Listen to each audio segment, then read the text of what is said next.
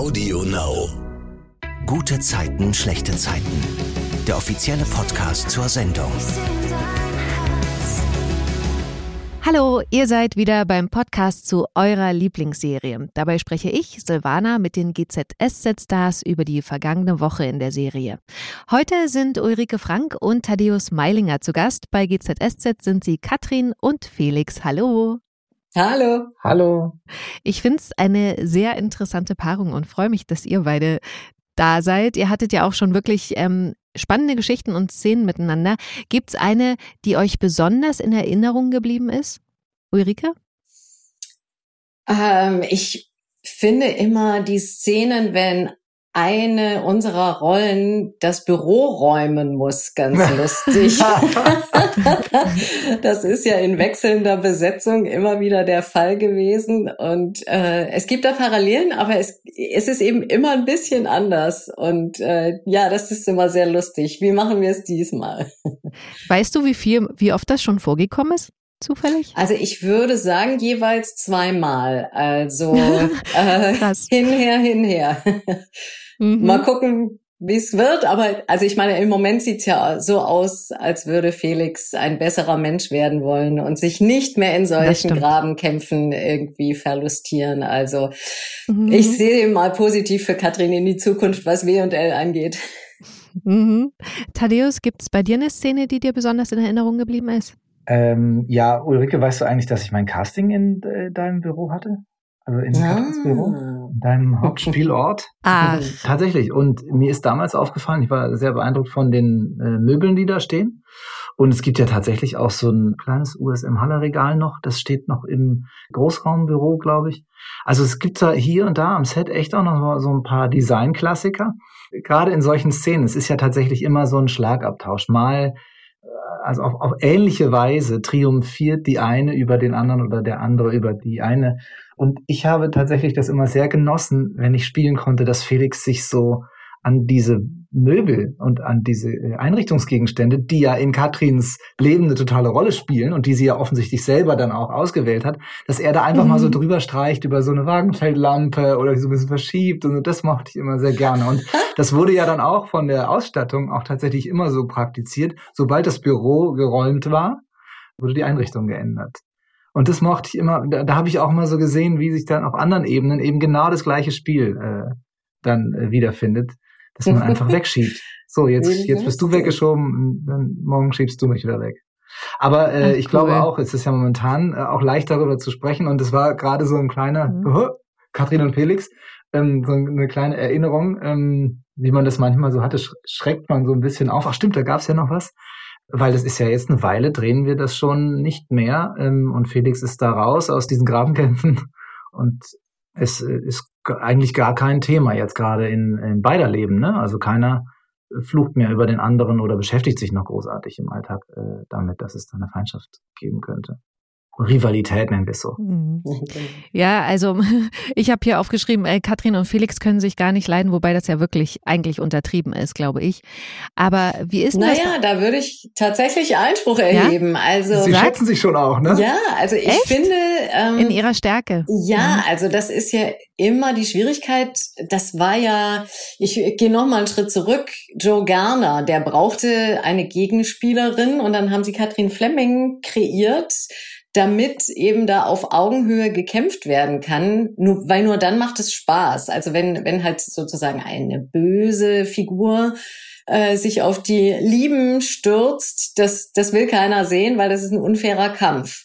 Und so ist Katrin Fleming geboren und ich glaube, dann eben Jahre später war auch die Figur des Felix äh, und letztendlich dann auch mit Laura zusammen diese Erfindung mhm. und die schätzen das auch am anderen, wenn der clever ist oder an der anderen. Also das ja. ist schon auch ein Respekt. Also auch diese Szene, wo wo Katrin eigentlich raus war aus W&L und Felix äh, steht vor dem Büro, die treffen sich auf der Straße und Katrin sagt dann, ähm, oh, was hat sie denn gesagt? Ich wünsche dir viel Glück oder viel Erfolg? Ah, jetzt ja. weiß ich es gar nicht mehr genau. Aber also da liegt durchaus auch, okay, diese Runde hast du gewonnen mhm. und ich, ich akzeptiere das. Also ich, ich finde es total schrecklich, aber äh, es passt mir nicht. Aber da liegt auch so ein bisschen Achtung drin. Und auf einer anderen Weise, ich habe darüber auch oft nachgedacht, gerade auch so, weil äh, tatsächlich hatte Felix ja mit Gerner mal so eine engere Beziehung kurz, ne? wollte seine Enkelin heiraten und da war Felix auch äh, ganz begeistert von und Felix war ja dann auch als Geschäftsführer äh, eingesetzt worden von ihm und eigentlich so ein Nachwuchstalent. Das stimmt. Wobei man sagen muss, äh, Katrin fand ihn damals tatsächlich nicht akzeptabel. Also die war, die, die hatte da wahrscheinlich auch eine Ahnung und so und das so ne? und und da spielten die alle auf einer Ebene. Und da dachte ich schon auch ein paar Mal darüber nach und dachte, ja, aber die spielen eben auch auf einer sehr hohen Ebene. Das heißt, so eine, so eine richtige Existenzbedrohung ist eigentlich niemand für den anderen, wenn wir es runterbrechen auf darauf, dass auch mal eine Figur wirklich auf der Straße landen könnte und alles verlieren könnte. Und deswegen muss es ja auf dieser Ebene praktisch auch einen Respekt geben, damit man überhaupt so einen Kampf miteinander kämpfen kann und das ernst nehmen kann. Wir brauchen einen ernstzunehmenden Gegner, der eben auch sagt, ja, für mich ist das hier auch relevant ähm, und ich kann das Spiel mitspielen und nur dann kann man sich auch wirklich aneinander wirklich abarbeiten. Wo die Frage hingehen sollte, war ja, wie es bei eurem privaten Verhältnis ist. Ja, wir können uns gar nicht leiden. Darüber brauchen wir nicht weiter zu reden. Okay, genau. nächste Frage. Nein, wir haben tatsächlich, ähm, das war ganz schön, als das Jubiläum war ähm, mit der Hochzeit von Sunny und Felix. Mhm. Das ist jetzt auch schon wieder, wie lange her? Vier Jahre oder fünf? Ich weiß es gar Ach, nicht. Da waren wir beide 39. Auf jeden Fall hatte ich da äh, in diesen großen Hochzeitsszenen nicht ganz so viel zu tun und war einfach so da. Und Thaddeus, du musstest eigentlich mehr oder weniger immer auf Position stehen, weil dann eingerichtet wurde. Und äh, Valentina war auch anderswo. Und äh, das war ja noch die Entführung und äh, mit Erik ja. und so. Und oft standst du da ziemlich alleine und ich bin dann oft zu dir hingegangen und das war so der Moment, wo wir irgendwie auch privat dann uns ganz viel unterhalten haben, einfach in diesen Wartezeiten, weil das war ja sehr aufwendig, mhm. der Dreh und war sehr schön. Ja, da hatten wir mal so ein bisschen Zeit, auch privat zu sprechen. Das, das, daran erinnere ich mich auf jeden Fall. Wo wir uns wahrgenommen haben auch. Äh, ich glaube auch. Das war auch, ich hab, ich bin ja angekommen, habe ziemlich schnell ähm, ziemlich viel zu tun gehabt. Und gerade was dieses Special anging, wir haben das Special gedreht, zusätzlich zum normalen Drehalltag. Das heißt, wir haben einen normalen, ähm, eine normale Woche gefüllt in der Woche und auch noch dazu eigentlich das Drehpensum von einer weiteren Woche. Mhm. Parallel mit einem anderen Team. Und da haben einige ähm, auch äh, hatten, glaube ich, so Momente, wo sie eben da mal da einfach nur so da standen und auch nicht wussten, was sie jetzt mit, mit den fünf Minuten anfangen sollten, die da auf einmal, die sie nur warteten. Und äh, ja, da haben wir uns zum ersten Mal äh, richtig wahrgenommen. Und ich glaube auch, dass ich dass ich gar nicht so viel, bis dahin wahrscheinlich gar nicht so viele Kontakte äh, überhaupt auch pri privater Natur hatte zu den anderen, weil ich einfach so, so in die Geschichte reingestopft war. Mhm. Und ähm, gibt es eigentlich am Set sowas wie, wer länger dabei ist, hat mehr Privilegien? Also zum Beispiel, äh, wird beim Essen immer vorgelassen oder wenn man zum Außendreh fährt, dann darf man vorne sitzen oder sich den Platz aussuchen. Silvana, so? was denkst du, wo denkst du hin? Wer länger dabei ist, darf essen. So ist es. also ich glaube, das liegt bei mir manchmal daran, dass ich eben also ich bin äh, eine Frau und ich bin schon über 40, 50. Da ist schon mal beim Außendrehen Stuhl da. Ja, das stimmt. Nein, ich meinte jetzt im, im Auto, ob man da eben vorne sitzen darf. Ich will immer vorne sitzen im Auto. Ah, Tatsächlich, echt? das geht nur leider gerade nicht äh, wegen der Pandemievorschriften. stimmt, du fährst ähm, aber vorne. ich habe immer darum gekämpft, vorne zu sitzen. Und wenn dann jemand neu ins Team kam, der das noch nicht wusste oder so, äh, dann musste ich ja sagen, ich will vorne sitzen. Und tatsächlich, äh, Daniel Felo, wenn wir zusammen gefahren sind, hat sich manchmal einen Spaß gemacht und sich dann auch vorne hingesetzt. Ach cool. Aber nur, ja. weil er, nur weil er länger dabei ist als du. Ja, dafür wahrscheinlich. Ja. Also da ist es dann, da ist es dann schon wieder so. Eine Frage mal noch fernab von GZSZ, ähm, ist eigentlich eine ganz harmlose Frage, aber die beschäftigt jedes Jahr viele und passt heute am 26. März. Dieses Wochenende ist nämlich wieder Zeitumstellung. Ab Sonntag ist wieder Sommerzeit. Große Diskussion immer wieder. Wie steht ihr dazu? Ich finde das schon auch anstrengend, immer, diese Umstellung. Ja? Ich merke, dass ich wirklich äh, mich da dann wieder so ranrobben muss an, an so eine Zeit. Mhm. Und gerade, wie ist es denn? Jedes Jahr überlege ich neu. Ach ich, Quatsch. Ich glaube, äh, ich glaube, dass es tatsächlich im Frühling immer so ist, dass ich, dass ich es relativ leicht habe, früh aufzustehen. Mhm. Und wenn dann die Zeit umgestellt wird, ist es doch so, dass es dann wieder später hell wird, ne? Ja, genau. Ja, und dann kriege ich tatsächlich so einen, so einen kleinen Dämpfer. Ja, es ist, ist so eine kleine Bremse. Und, und dann fällt es mir wieder ein bisschen schwieriger, morgens aufzustehen, weil es einfach dann später hell wird. Also ich, ich finde es, ich würde mir schon wünschen, dass wir eine durchgehende Zeit haben, aber dann musste, müsste man sich ja dann jetzt auch entscheiden, wie man es haben will. Ja, also ich glaube, das ist vielleicht noch schwierig, dass sich alle einig sind, welche Zeit wir jetzt behalten, ob die Sommer- oder die Winterzeit. Aber dadurch, dass sich ja auch gezeigt hat, dass das überhaupt gar nichts bringt, energietechnisch, also die Einsparungen sind gar nicht vorhanden. Deswegen, ich verstehe nicht, warum das nicht schon längst abgeschafft wurde. Mhm. Wir gucken jetzt auf die Woche bei GZSZ. Ähm, da hat ja Katrin gerade zwei Baustellen im wahrsten Sinne des Wortes. Äh, zum einen die mit Nina und zum anderen die äh, mit Tobias. Ich würde jetzt gerne mit der Geschichte um Nina beginnen. Die ist ja jetzt Projektleiterin bei W&L. Katrin wollte das ja eigentlich nicht. Warum, Ulrike? Kannst du das nochmal kurz erklären? Ja, das erkläre ich sogar sehr gerne, damit da keine Missverständnisse aufkommen. Aha, Weil, ähm, gespannt. Also, naja, Nina und Katrin sind befreundet. Tatsächlich, mhm. sie sind befreundet. Sie arbeiten aber auch zusammen und Katrin trennt das ja immer sehr strikt und deswegen ist das auch, sie versucht das Nina immer wieder klarzumachen, da geht's gar nicht um persönliche Dinge, sondern nur um die Arbeit und da schätzt sie Nina einfach auch so ein, dass sie noch nicht so weit ist, weil äh, für eine Projektleitung da kommt nicht nur die fachliche Kompetenz zum Tragen, sondern auch, wie man sich durchsetzen kann, wie man verhandeln kann. Da hat man mit Baufirmen zu tun.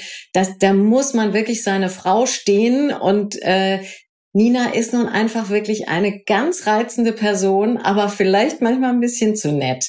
Und ich glaube, mhm. das schätzt eben Katrin schon ganz gut ein, dass das vielleicht ein bisschen zu früh ist, vor allem für das Projekt, das Nina halt betreuen möchte. Also das, mhm. ja, das ist schon ein Riesending und ob Nina da die richtige ist, das, ja, mhm. Stellt auf jeden Fall Katrin in Frage.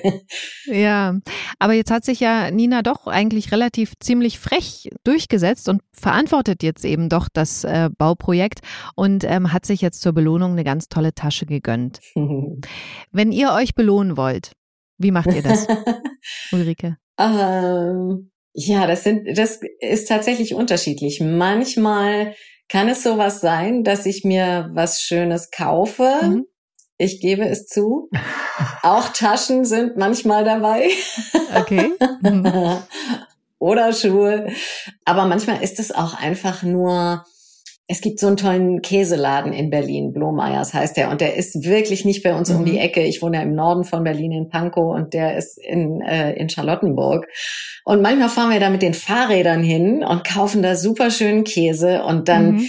einfach so nach so einem anstrengenden Tag abends äh, tollen Käse, ein Glas Rotwein. Ah, das ist was Tolles. Schön. Mhm, klingt toll. Ja, klingt wirklich total toll. ich bin da, ich würde mich ja belohnen für etwas, was gut läuft, ja. Und äh, für mhm. mich ist es tatsächlich, wenn es gut läuft, ist das für mich schon die Belohnung. Also ich komme dann eigentlich mhm. nicht mehr in den, nicht mehr so leicht in den nächsten Schritt zu sagen, ach und deswegen mache ich das das ist für mich dann tatsächlich ein komplexer Vorgang, den ich dann schon wieder auch irgendwie als, also das, das müsste dann auch wieder gut laufen, so. Und da, äh, und da verzettle ich mich dann eher, ja, also ich, deswegen, ich kann gar nicht so in Belohnungen äh, denken, aber, aber wenn es gut läuft, dann ist das automatisch so, dann würde ich mir eben auch so ein, also das kann ich total gut nachvollziehen, ein Fahrrad äh, nach Charlottenburg zu fahren von, äh, von Pankow aus und, und sich einen Käse zu kaufen, weil, weil es vielleicht gerade auch reinpasst und gut läuft. Bei mir müsste das sozusagen mitlaufen. Ja, also ich kann mir keine Belohnungen ausdenken. Das ist tatsächlich etwas, worüber ich, ähm, also da, danke für den Input, wo ich jetzt äh, vielleicht auch nochmal isoliert drüber nachdenken kann, weil äh, andererseits, was meine Familie betrifft, da gelingt mir das schon. Also ich habe mhm. das gut auf dem Schirm, wenn was gut gelaufen ist, dann am, äh, am Esstisch irgendwie zu sagen, Leute, äh, die letzten Tage war super. Oder wenn es um irgendwelche wirklich großen Leistungen geht, auch für den Familienalltag, Beiträge jetzt in der Corona-Zeit und so. Ich, da rutscht mir nichts durch die Finger. Ich habe das alles auf dem Schirm und das äh, bringe ich auf den Tisch und dann sprechen wir darüber und dann gibt es dafür auch ähm, jetzt keine Belohnung im Sinne von Bezahlung, aber es gibt, äh, das wird gesehen, das wird, äh, wird, wird wirklich ähm, wertgeschätzt und mhm. äh, dafür kann man dann irgendwie auch was anderes ansprechen und was haben und so. Also das ist, das ist eigentlich ganz gesund. Ne? Nur was mich selber betrifft, mag ich es lieber, wenn es läuft, dann auch, dass es weiterläuft. Und wenn ich dann über eine Belohnung nachdenke, komme ich oftmals äh, in so einen Stocken. Mhm. Aber was ich zum Beispiel gut finde, ist, wenn man sich mit etwas belohnt für, also wenn man was erreicht hat oder wenn was gut gelaufen ist und dann habe ich einen Gegenstand zum Beispiel, das, mhm. das kann ja, das muss jetzt nicht eine Handtasche sein, aber ich erinnere mich dann daran, und ich finde es nicht verkehrt, wenn man so Symbole auch dafür hat. Total, das finde ich super. Und das schön. muss jetzt kein, ja. keine, äh, kein Vermögen kosten oder so. Das kann was ganz Kleines sein. Mhm. Also ich gehe auch super gerne in Antiquitätenläden zum Beispiel. Und dann findest du manchmal einen süßen kleinen Zuckerlöffel oder sowas. Mhm. Äh, mhm. Oder ich habe mal ein Opernglas zum Zusammenklappen gefunden. Das ist jetzt nicht teuer gewesen, aber das ist so, ich weiß, was ich damit verbinde, mhm. einen bestimmten Moment und dann ist es schön, sich an diesen Moment zu erinnern, weil ganz ehrlich, das, das wird dann doch auch manchmal so eine große äh, Soße und, und dann ist das eine gute Hilfe. Ja, das ja. finde ich total wertvoll. Ja, ja. Toll. Nina hat ja ein Start-up beauftragt, die Bauteile für dieses Projekt zu liefern, auch anders als Katrin es wollte. Sie wollte ja eher einem, sag ich mal, langen Wegbegleiter bei Bauprojekten diesen Auftrag geben. Und die Start-Upperin hat jetzt auch schon die 250.000 Euro bekommen. Die kommt dann aber nicht zu einem Meeting mit Nina und ist dann auch auf einmal nicht mehr erreichbar. Und daraufhin fährt Nina zum Büro dieser Gründerin und steht da plötzlich in leeren Räumen. Da ist niemand mehr da. Und dann googelt sie nach der Frau, findet nichts mehr zu ihr, ruft dann nochmal bei ihr an und da kommt dann dann die automatische Ansage, dass die Nummer nicht vergeben ist. Also absolute Katastrophe. Und dann erzählt Nina, nachdem sie auch schon im Auto geweint hat, Leon zu Hause davon. Also du glaubst, sie haben das alles nur für dich hergerichtet? Ein ganzes Büro? Leon, das war ein Startup. Was brauchen die denn? Drei Laptops, Tischlampen, eine vertrocknete Zimmerpflanze und ein Typ, der sich als Mitarbeiter ausgibt. Wahrscheinlich vom Studentenwerk, der sonst den Weihnachtsmann spielt. Mila ist weg mit einer Viertelmillion. Leicht verdientes Geld. Da bekomme ich endlich ein Projekt und dann falle ich auf die erstbeste Betrügerin rein. Du hast die Firma gecheckt. Nicht gut genug. Ich habe mich einwickeln lassen. Mila war so anders, so, so frisch, voller Elan. Ich, ich habe mich blenden lassen, weil ich es Katrin unbedingt beweisen wollte und weil ich nicht bei diesem Widerling Albeck bestellen wollte. Scheiße. Und jetzt? Muss es Katrin sagen. Und dann weiß Katrin eben Bescheid und äh, sitzt deswegen mit Joe Gerner zusammen und berät, was zu tun ist. Ulrike, erzähl mal, zu welchem Schluss sie kommen. Ja, also auf jeden Fall geht es darum, dass das nicht an die Öffentlichkeit kommt, ja. ähm, dass der Investor davon nichts erfährt, weil das dann vielleicht kritisch werden könnte. Und dass Nina sich darum kümmern muss, dass irgendwie diese 250.000 Euro wieder eingespart werden oder irgendwo anders herkommen. Und das ist mhm. natürlich für jemanden, der so unerfahren ist und ganz neu als Projektleiterin, schon eine ganz schöne Hypothek. Ich finde ja total cool, ähm, dass Nina da auch nicht ähm, hinschmeißt. Ne? Sie will ja jetzt das Problem lösen und sie beauftragt diesen Aalbeck, den sie eigentlich nicht wollte, die Bauteile zu liefern. Der geht dann auch noch mit dem Preis rauf, weil er merkt, na, dass sie da in der Notlage ist. Finde ich krass, aber ja. Ja, das man. ist jetzt nicht die sympathischste ja. Figur, würde ich mal sagen, aber das gibt's leider ja. auch im Leben, ja. Das ja. konnte ich gut verstehen. Dann kommt auf jeden Fall Nina auf die Idee, einer Bank in Kanada die entstehenden Gewerbeflächen in ihrem neuen Bauprojekt zu verkaufen und so dann die 250.000 Euro wieder reinzuholen und deswegen reist sie dann nach Vancouver. Ja, bin ich mal gespannt. Katrin ist da ja auch so ein bisschen perplex, dass sie in dieser Bauphase abreist, aber Lässt sie machen, ne? Da zeigt sich, dass Katrin durchaus Vertrauen in Nina hat. Ja. Also es ist nicht so, dass sie es ihr nicht zutraut, das jetzt äh, sozusagen den Karren wieder aus dem Dreck zu ziehen. Bevor wir jetzt über die andere Geschichte sprechen, in der Katrin sehr wichtig ist, will ich zur Nasan Felix Laura Geschichte übergehen. Laura hat sich ja in Griechenland künstlich befruchten lassen. Der Samenspender sollte Felix ziemlich ähnlich sehen, also sie will ihm das Kind offensichtlich anhängen.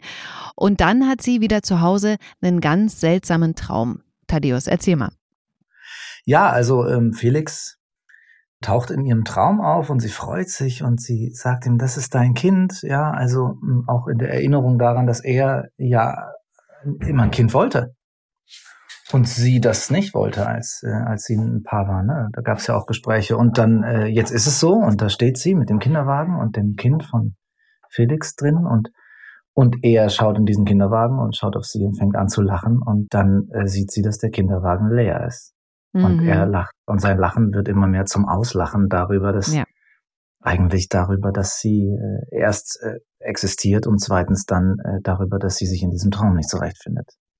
Aber sag mal jetzt diese Lachszene auch. Ist sowas leicht umgesetzt? Also für mich, wenn ich jetzt über einen Witz lachen sollte, der nicht lustig wäre, für mich ist das total schwer, künstlich zu lachen. Also man würde es immer merken. Aber ist sowas als Schauspieler leicht umgesetzt oder übt man dann auch, wie man so lacht? Ach, ich hatte Zeiten in der Schauspielschule, da habe ich tatsächlich meine Sprecherzieherin gefragt und so, wie macht man das denn mit dem Lachen? Wie soll das denn gehen? Und, mhm. und dann sagte sie, ach, das ist nur Zwerchfell, ganz einfach und lachte dann los und lachte und so. Und ich fand's unglaublich unlustig und hatte immer weniger Lust, äh, selber zu lachen. Und äh, kenne also das tatsächlich, also passiert mir im Alltag natürlich auch noch, dass die Leute sagen, lach doch mal. Und es, mir ist einfach nicht nach Lachen zumute. Aber mhm. als Schauspieler haben wir natürlich immer die, äh, wir haben immer die Geschichte, die uns trägt und, und so eine Umgebung gibt. Und wenn wir es schaffen, uns da äh, hineinzubegeben und den Alltag äh, sozusagen hinter uns zu lassen, dann sind wir frei und dann können wir, was die Geschichte hergibt, äh, nutzen, um dann auch zu lachen. Und und dann ist es tatsächlich so, dass das mag am Anfang irgendwie auch in der Probe erstmal ein bisschen technisch sein und, mhm. dann weiß der Körper aber, was zu tun ist. Und dann, ich fand es tatsächlich, also dann habe ich tatsächlich auch so ein paar Gründe gefunden ähm, in mir, so, ja, mhm. weshalb ich da gerade lachen würde. Und was mich natürlich total unterstützt hat bei der Szene speziell ist, dass es ja auch ein, äh, ein künstliches Lachen sein mhm. darf. Also zumindest zu einem künstlichen Lachen werden darf. Denn äh, ich habe ja jetzt Chris Hunty äh, ja nicht ausgelacht. Ja, das muss ich ja dann schon irgendwie spielen. Mhm. Und spätestens da musste ich ja auch die reale Ebene irgendwie verlassen. Mhm. Ja, wobei, also ich meine, das, das ist ja immer so. Also das, was ich da spiele, ist ja nicht privat. Mhm, genau. Deswegen ist es umso schwerer, größere Emotionen, ob das jetzt Weinen oder Lachen ist oder Wut, äh, dass das wirklich glaubwürdig rüberkommt. Und das finde ich schon wichtig, dass man das sehr unterfüttert wie man das macht, da hat, glaube ich, jeder und jede äh, so sein Geheimrezept, ihr Geheimrezept. Es gibt natürlich auch äh, sozusagen so äh, Trigger-Sachen, also man erinnert sich an etwas Bestimmtes. Mhm wo ich mal total lachen musste. Und wenn ich mich daran erinnere, an diesen, das muss sehr prägnant sein, dann hilft mir das manchmal da reinzukommen, gerade beim Lachen. Es ist auch technisch, natürlich, einfach Zwerchfell. Also manchmal muss man nur anfangen und dann kommt's dann. dann also der Anfang ist ein bisschen holprig, genau. Ja. Mhm. Und dann kommt man aber da rein. Also das, was du sagtest, der Körper macht dann den Rest. Aber tatsächlich ist ja in, bei vielen Emotionen auch eine Technik, dass du guckst, äh, wie könnte sich das körperlich ausdrücken. Also mhm. was für eine Geste zum Beispiel bei Wut oder bei Freude oder eben bei Traurigkeit oder wenn, wenn man weint oder so. Und das hilft auch, um da reinzukommen. Also sozusagen von außen eine bestimmte Haltung, eine, eine, eine bestimmte Geste wenn man die Fäuste ballt für Wut oder so. Vielleicht hilft einem das, dass die Energie in die Richtung geht und dann muss man sich nur dranhängen und dann läuft. Mhm. Laufen lassen. Okay. Ja, also das tatsächlich in der Situation war es eben nicht die große Emotion, an die ja. ich anknüpfen musste. Ja. Mhm. Und das hat mich, äh, das hat mir natürlich jetzt also in dem Fall überhaupt nicht schwer gemacht. Mhm. Aber ähm, das mit den großen Emotionen ist tatsächlich äh, eine große Aufgabe. Und was man eben so bei sich kennt, das, was einem hilft, das kann gut funktionieren und auch weniger gut funktionieren. das stimmt. Okay, gehen wir mal weiter in der Geschichte. Laura hat ja dann wirklich schwarz auf weiß, dass sie schwanger ist auf einem Test, aber ihr geht's auch wirklich richtig schlecht. Sie muss sich übergeben und sie geht dann zu einer Ärztin, die ihr noch was schuldig ist und bittet sie, es so aussehen zu lassen, als sei sie schon viel weiter in der Schwangerschaft, als sie wirklich ist, damit das dann am Ende eben zeitlich vor die Trennung von Felix passt. Alles sieht gut aus. Du bist in der vierten Schwangerschaftswoche. Wie gesagt, es soll die zehnte sein. Bist du sicher, dass du das wirklich willst? Sonst würde ich dich ja nicht fragen. Ich will, dass mein Kind einen guten Vater bekommt. Das verstehe ich. Aber ich kann ja nicht einfach ein Ultraschallbild von einer anderen Frau geben. Damit mache ich mich strafbar. Außer uns erfährt doch niemand was davon. Und niemand wird die Echtheit des Bildes überprüfen. Ich riskiere meine Zulassung. Das war dir damals auch egal, falls du dich noch erinnerst. Dein Gemausche mit dem Pharmareferenten?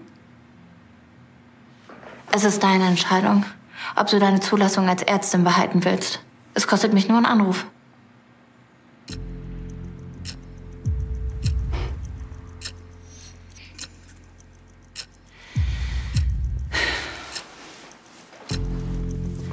Bis wann brauchst du die Bilder? Gleichzeitig sind ja Nasan und Felix super verliebt. Gehen wir quasi in die andere Geschichte rein. Die sind jetzt gerade im Vereinsheim und Felix sieht Kinderfotos von ihr und ihrer Schwester Leila. Thaddeus, erzähl mal von dem Gespräch, das sie da haben. Er sieht sie als junges Mädchen und äh, spricht ihre Haare an. Ja. Und äh, die Haare, äh, das ist ja das, also ja, also mit mit dem Rest des Körpers, ja, was er von ihr ähm, nicht sehen kann äh, mhm. im Alltag. Und äh, ich glaube, die Haare äh, sind aber für ihn so eine Brücke.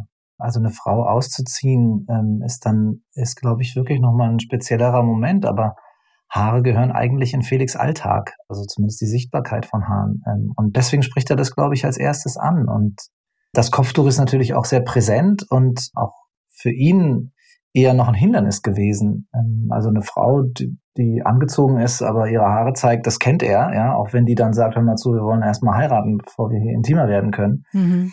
Das wäre für ihn, glaube ich, irgendwie sogar noch nachvollziehbarer gewesen, als äh, jetzt mit einer Frau zusammenzukommen, die ein Kopftuch trägt. Und ähm, er spricht dann die Haare an und, und man sieht, dass Felix das humorvoll nimmt. Dass er das spürt und aber auch rauslässt und, äh, und ihr ähm, mitteilt aber ihr mit Humor auch signalisiert, dass es für ihn okay ist. Mhm. Es gibt ja dann noch diese Szene im Krankenhaus, da bestätigt Felix ja auch wieder seine Liebe zu ihr und da finde ich so gut, dass er sagt, dass er sie will, dass das aber nicht so sexuell rüberkommt, also sondern es eben wirklich um die Person geht. Das fand ich eine total schöne Szene. Mhm, ja, es ist beides, ne? Also es, es ist, er sagt ihr das schon und, äh, und lädt sie auch dazu ein, dass sie das auch sagen kann. Und was von ihr zurückkommt, ist tatsächlich dann äh, eben auch, ich finde, finde schon, dass dann eben auch so eine Sexualität in, äh, in der Luft schwebt. Und das geht für Felix total gut auf. Er setzt sie nicht unter Druck und kriegt dadurch eigentlich viel mehr, als, äh, als er bekommen würde, wenn er sie unter Druck setzt. Mhm. Dann sind Nasan und Felix ja bei ihm zu Hause und sie sagt ihm dann, dass er der Mann ist, mit dem sie ihr Leben verbringen will. Und was passiert dann? Zur Verwirrung Felix äh, öffnet sie ihr Kopftuch mhm. und zeigt ihm ihre Haare. Also tatsächlich, sie entblößt sich ein, ein wenig vor ihm. Dadurch, dass es die Haare sind, ja. Ähm, es ist keine Nacktheit, die dadurch entsteht, aber gleichzeitig ist es eben doch eine, äh, eine Entblößung und und sie macht ihm ein Geschenk damit, äh, indem sie eigentlich eine, für einen Moment eine äh, Grenze einreißt und ihm einen Eintritt, einen Einblick gewährt. Und äh, ist tatsächlich äh, auch als Geschenk ihrerseits gemeint. Was ihn ja auch total berührt, ne? Sieht man ja auch. Es berührt ihn absolut, weil äh, und und und ich, was ich so schön finde, ist, dass er dass er bei sich bleibt. Also es ist keine Handlung damit verbunden, die jetzt, die ihm das jetzt abverlangen würde. Oder er muss nicht darauf irgendwie reagieren. Er lässt es geschehen, ähm, schaut sich das an und, äh, und fühlt sich total gemeint von ihr und ist einfach nur äh, dankbar in dem Moment. Und für ihn bedeutet es ganz viel. Also ich arbeite bei Felix ja wirklich sehr mit, ähm, was ich auch schon ein paar Mal gesagt habe, mit einer Verknüpfung, also einer psychologischen Verknüpfung in seine, in seine frühe Kindheit, ja. Mhm. Und, und da erfüllt sich für, für einen Moment für ihn ganz viel, dass eine Frau sich so deutlich zu ihm positioniert. Mhm. Ulrike, wie hast du die Szene empfunden? Ja, ich finde die Geschichte sehr spannend mhm. äh, und verfolge die gerne. Mhm. Es ist ja immer spannend, auch wenn zwei sehr unterschiedliche Menschen aufeinandertreffen und so eine Verbindung da ist. Und jetzt, wie geht man damit um? Ich finde besonders spannend an dem Ganzen eigentlich diese Wandlung, die Felix vollziehen möchte. Also es ist ja sehr aktiv von ihm eigentlich, mhm. sehr bewusst und ein bisschen benutzt er Nasan auch, um das zu tun. Da ist eben spannend, wie viel projiziert er auch da rein, also oder macht er an ihr fest, dass sie die ist, die ihm das ermöglicht, diese mhm. Veränderung. Oder sieht er wirklich die Frau und ist er in der Lage, der Mann zu sein? Ähm, also das bleibt noch weiter spannend, weil ich traue dem auch tatsächlich nicht. Also was Nasan ja auch immer wieder so hinterfragt, weil ein Stück weit ist man ja auch, wer man ist und man hat all diese Dinge, die man auch getan hat, ja. die sind ja geschehen. Natürlich reduziert äh, man sich nicht nur auf die Dinge, die man getan hat. Und man kann ja auch äh, zum Glück kann man dazu lernen. Aber also ja, ich bin gespannt. Ich bin gespannt, okay. äh, finde aber diesen Aspekt auch äh, interessant. Inwiefern benutzt er sie und inwiefern trägt das wirklich? Mhm. Hm. Wir gehen wieder zu Laura. Da sagt die nämlich ihre Mutter Yvonne, dass sie jetzt doch schwanger ist. Sie hat ja vor wenigen Wochen mitbekommen, dass der Test von Laura negativ war und jetzt legt Laura Yvonne den Mutterpass hin. Wann willst du es Felix sagen? Muss ich das? Naja, wenn er der Vater ist. Vater am Arsch. Der hat mich sitzen gelassen. Die Verantwortung für das Kind hat er trotzdem. Ich habe Felix vorhin gesehen. Mit Nasan. Total verknallt und happy. Du kümmerst dich jetzt erstmal um dich und das, was du willst. Ein Baby. Ich meine, wie, wie soll das denn gehen? Ich habe gerade einen neuen Job angefangen. Als Alleinerziehender kann ich gleich wieder kündigen. Auf meine Hilfe kannst du dich verlassen. Immer. Ich will kein Kind. Nicht so, nicht jetzt und nicht von Felix. Und da fand ich so krass, dass Laura da auch wirklich wieder ihre Mutter so anlügt, obwohl ich dachte, okay, das Thema hat sich äh, gegessen, nur um ihre Story da durchzuziehen. Und ich frage mich jetzt wirklich, ob sie eine Abtreibung plant oder vor Yvonne nur so tut, als ob. Das würdest du jetzt gerne wissen von uns, ne? Mhm. Wir wissen es natürlich. Mann, oh. Okay, mhm. wir gehen mal weiter in der Geschichte. Wir kommen ja zum vorläufigen Höhepunkt ihres Plans. Vorläufig, wie gesagt. Sie verklickert Felix nämlich, dass sie schwanger ist. Thaddeus, erzähl mal, wie Laura das anstellt. Ja, also ich weiß nicht, ob sie Felix aufgelauert hat, also sozusagen auf ihn gewartet hat, ja, sich in Position gebracht hat im Vereinsheim. Felix geht mal wieder im Vereinsheim einen Kaffee trinken, zusammen mit äh, Nasan.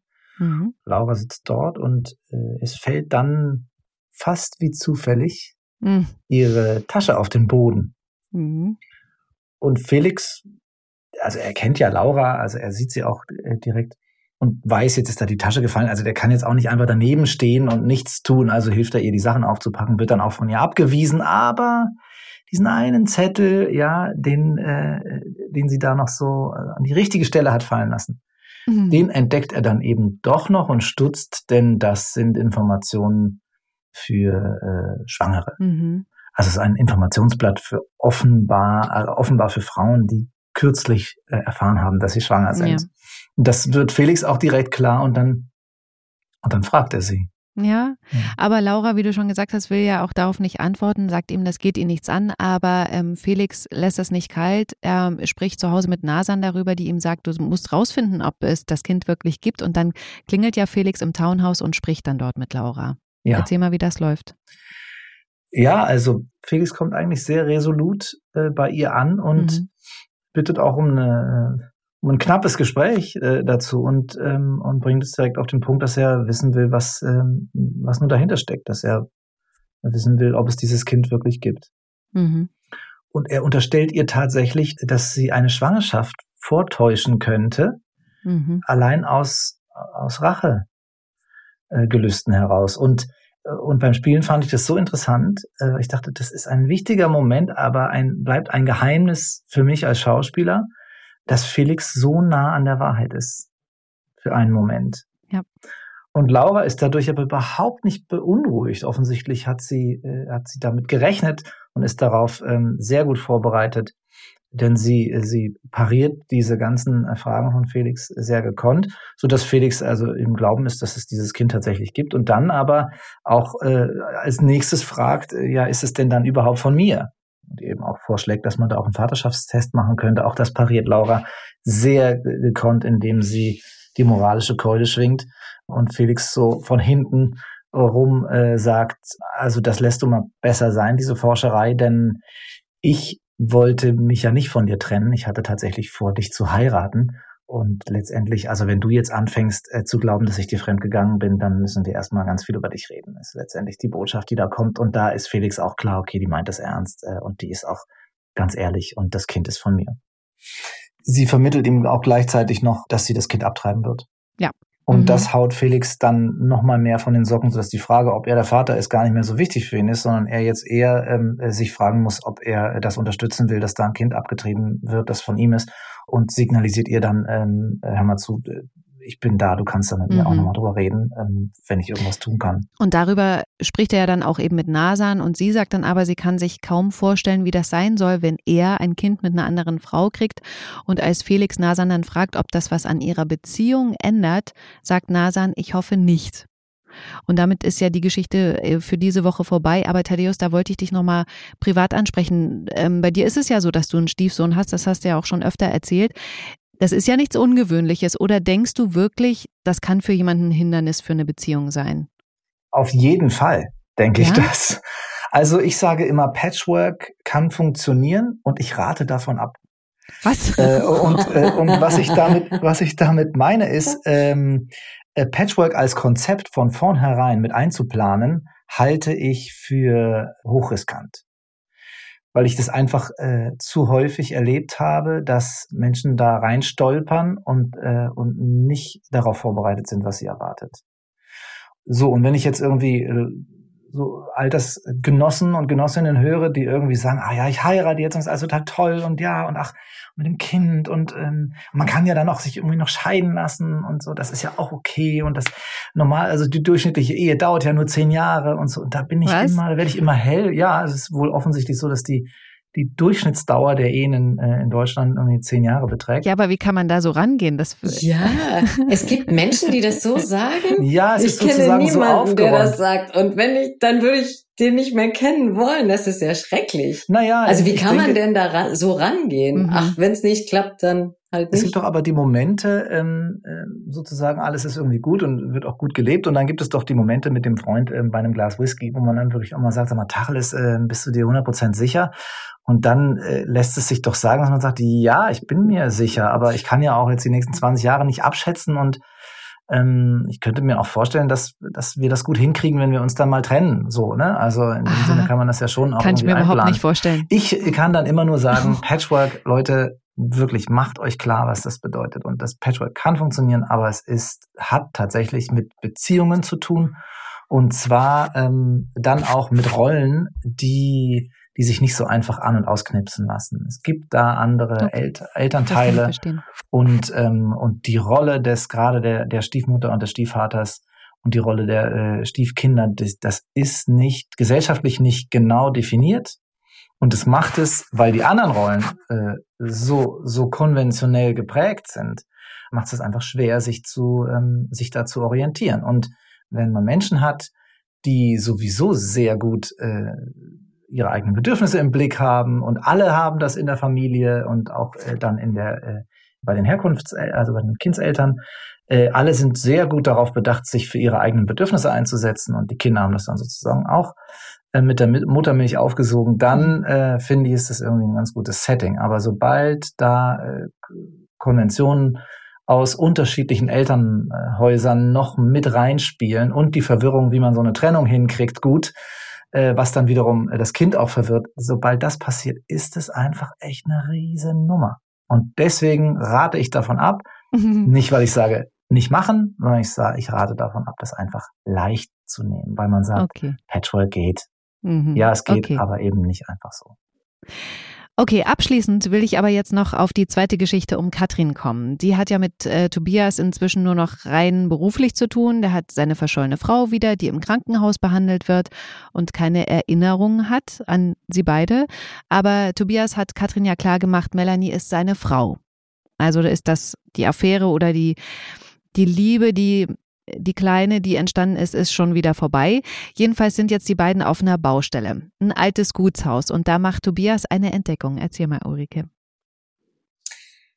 Also sie versuchen, sich nur noch auf beruflicher Ebene zu begegnen und haben das auch so äh, besprochen. Aber also die Liebe ist überhaupt gar nicht vorbei. Die beiden nee. haben eigentlich gemerkt, hm. dass das super wäre. Aber er sagt halt ganz klar, meine Frau ist wieder aufgetaucht und äh, ich stehe dazu, ich, äh, ich fühle mich da verpflichtet und äh, das akzeptiert Katrin auch. Mhm. Das ist der Stand. Okay. Also sie haben nicht gesagt, das ist tot.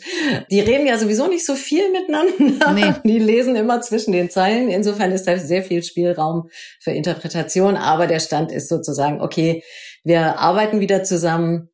So, als sie dieses Gutshaus besichtigen, um es eventuell äh, als großes Projekt dann umzubauen, äh, hört Tobias ein Geräusch und äh, folgt dem und äh, sie merken, da ist eine Taube gefangen in irgendeinem Loch da im Kamin und äh, Katrin will eigentlich, dass sie weitergehen, aber Tobias will diese Taube befreien und dabei stoßen sie auf ein kleines Kästchen mhm. und da ist ein Foto drin und ein Brief äh, der da offensichtlich versteckt wurde.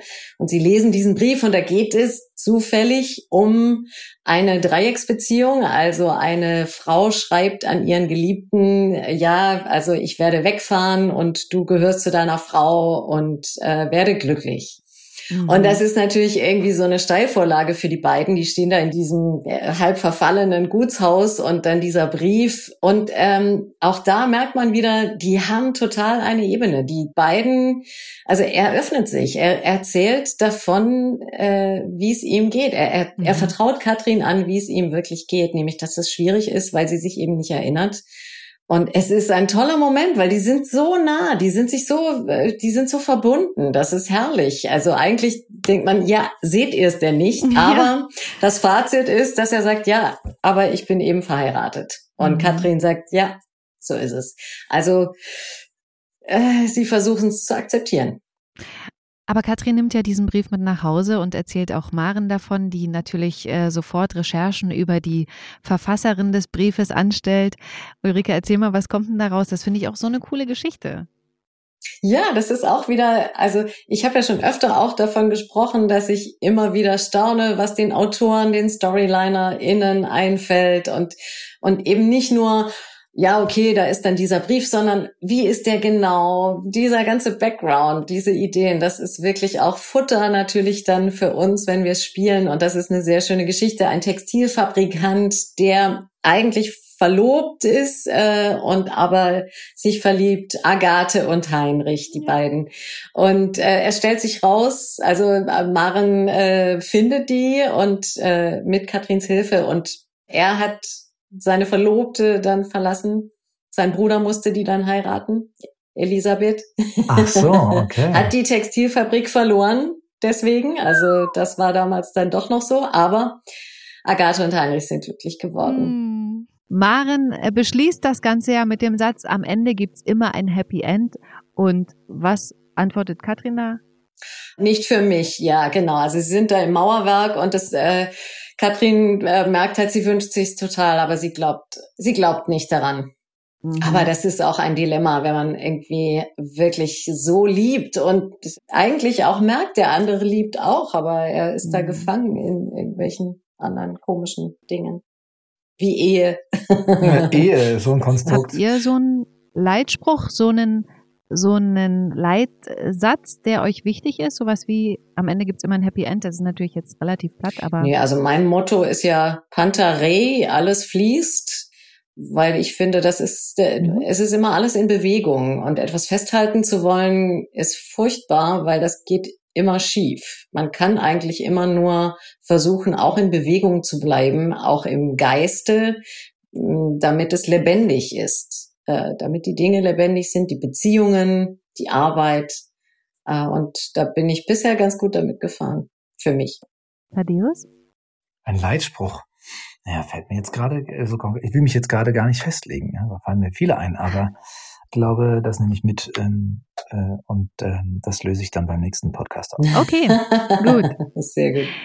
Katrin ist ja sehr verständnisvoll, gibt äh, Tobias Zeit, um seine Frau im Krankenhaus zu besuchen, ist dann aber trotzdem, glaube ich, enttäuscht, als er ihr sagt, dass er am Abend nicht beim Zeichenkurs, in den ja beide in ihrer Freizeit gehen, dabei sein wird, weil er eben zu Melanie will.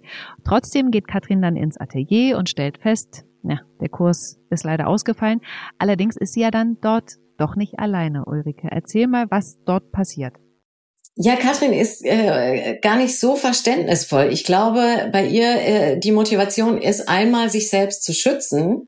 weil sie eben weiß, sie kann da nur verletzt werden, wenn sie sich zu weit vorwagt. Und andererseits möchte sie tatsächlich, dass er kommt. Also, dass wenn etwas passiert, dass sie das nicht manipuliert oder irgendwie provoziert, sondern dass das wirklich auch von ihm kommt weil mhm. sie will da nicht zu viel sprengen, weil sie wirklich, sie ist wirklich verliebt und will, dass das funktioniert. Und ähm, deswegen äh, wirft sie dann schon immer wieder so mal so ein bisschen was aus, mhm. um, um ihn aus der Reserve zu locken. Zum Beispiel, dass sie fragt, kommst du zum Zeichenkurs?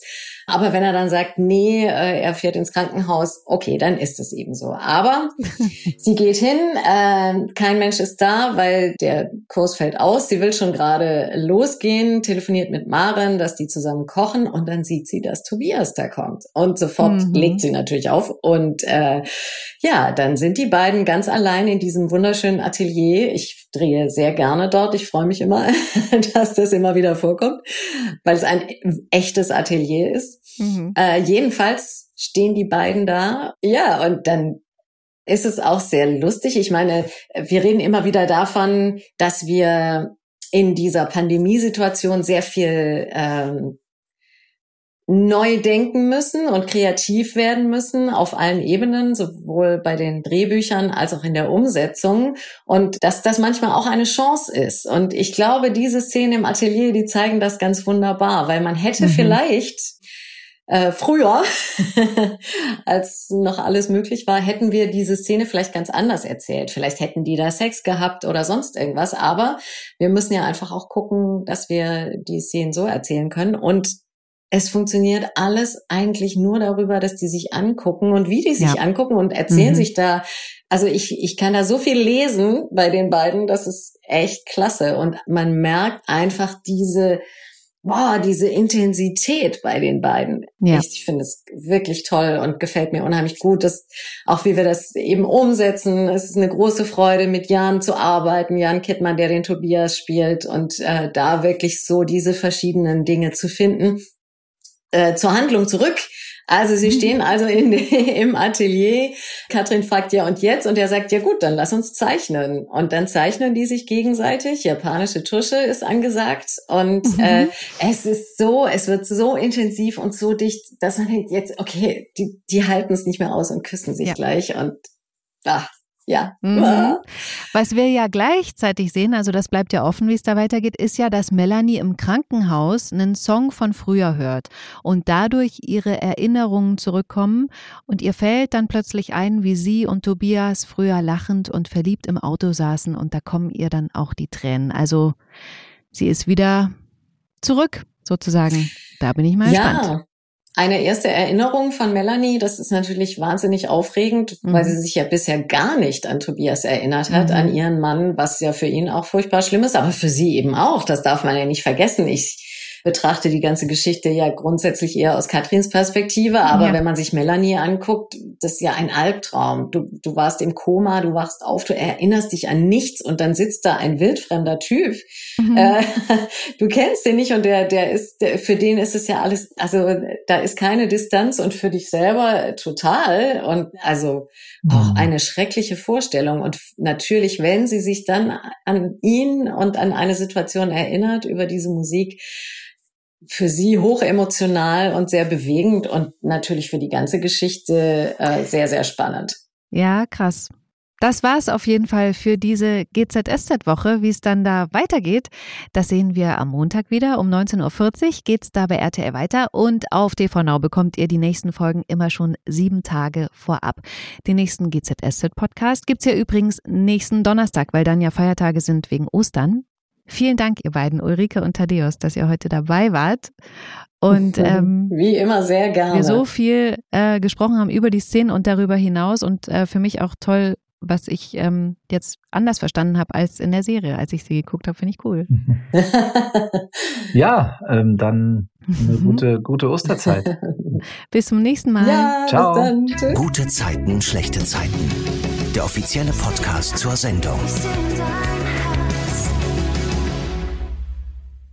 Sie hörten einen RTL-Podcast.